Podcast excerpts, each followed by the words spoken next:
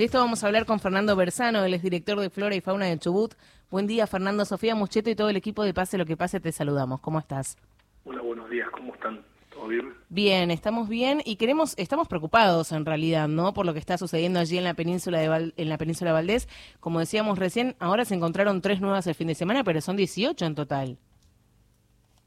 Sí, lo que pasa es que en realidad del recuento de las tres nuevas es nosotros tenemos como postura la identificación solamente tomar las que están varando, porque estas ballenas, lo que explicaban los investigadores es así, van flotando en el Golfo, van siendo llevadas por las corrientes, entonces si nosotros las tuviéramos en cuenta cuando están flotando, se recontarían muchas veces y se sobreestimaría el número. Entonces, cuando tocan tierra, estas ya las habíamos visto, se habían sido reportadas hace un par de días atrás, pero como no habían tocado tierra, ahora que tocan tierra tenemos el número oficial de 18.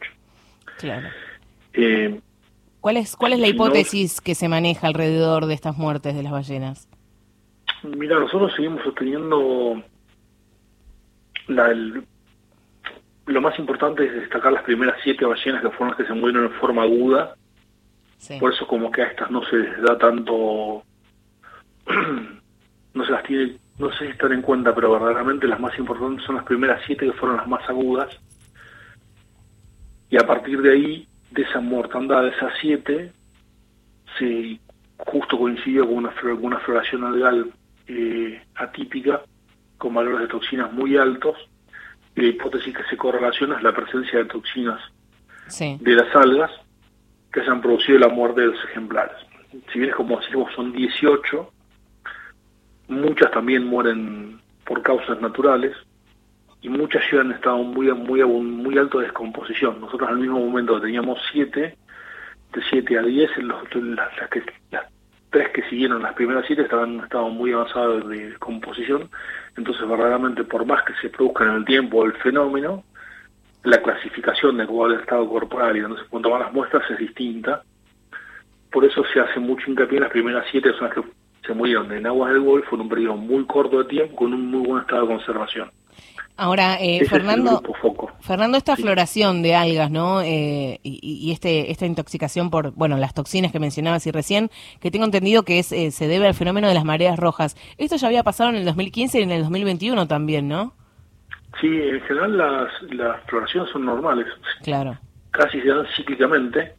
Eh, lo que pasa que lo que varía en realidad es la producción de toxinas por estas microalgas, que no siempre producen la misma cantidad de toxinas eh, y que no se puede determinar la, ni cuándo van a empezar, ni cuándo van a terminar, ni cuál va a ser la cantidad de toxinas que van a producir.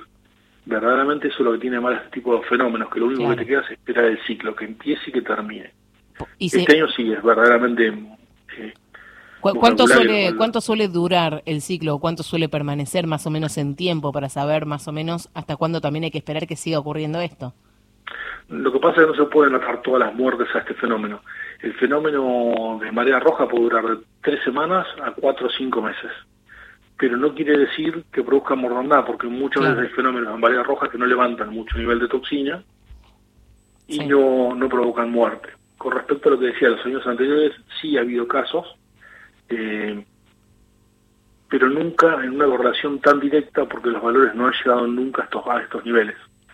Eh, y siempre han sido en esta zona, fundamentalmente son juveniles los que mueren, más que hembras adultas, y en este caso son todos adultos. Eh, esta es una zona de cría, o sea que por lo tanto se espera que haya una mortandad de ejemplares juveniles durante el, periodo de, amamantamiento, si se quiere. Pero bueno, en este caso son todos adultos, subadultos y adultos en realidad, de muy buen estado general. O sea, acá no es que había algo ni que les pasó, no tuvieron ningún accidente, ninguna lesión, es algo verdaderamente agudo. Por eso se sostiene lo de las las toxinas y por eso las muestras, se tomaron muestras, la gente del proceso, del programa de monitoreo sanitario, el Ballena Franca Austral toma muestras de tejidos de necropsia la gente de CONICET Zempata tomaba muestra de moluscos eh, y de agua. Las muestras se han procesado para correlacionar valores y parte de las muestras para toxicología se enviaron al INIDEP a Mar del Plata para poder ver si hay una correlación entre los valores que se están encontrando de toxinas, que de hecho para el Golfo no ya bajaron, con las muestras de toxinas eh, y trazas de toxinas en tejidos y en órganos de las ballenas. Fernando, buen día. Podríamos cerrar. Buen día. Buen día, soy Nidia. Si bien esto, como bien, si bien usted está relatando que estos episodios se registran habitualmente, no deja de ser eh, espectáculo dantesco para quienes lo toman como un gran atractivo, pero priorizando, ¿no? Por sobre todas las cosas, la vida de las ballenas. ¿Existe, ya que son secuencias que van sucediéndose, lo fue en el 2015, 2021, también suceden en otra ahora con, con un hecho realmente eh, tremendo? ¿Hay alguna manera de prever esto? ¿Existe alguna manera de preverlo?